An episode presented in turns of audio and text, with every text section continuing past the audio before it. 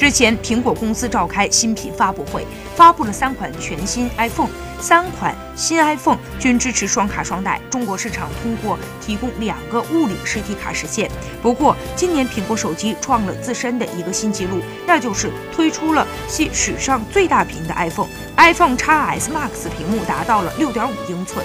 售价上，iPhone XS 三个版本售价分别为八千六百九十九元、一万零九十九元、一万一千八百九十九元。iPhone XS Max 三个版本的售价分别为九千五百九十九元、一万零九百九十九元和一万两千七百九十九元，再次刷新了贵的新纪录。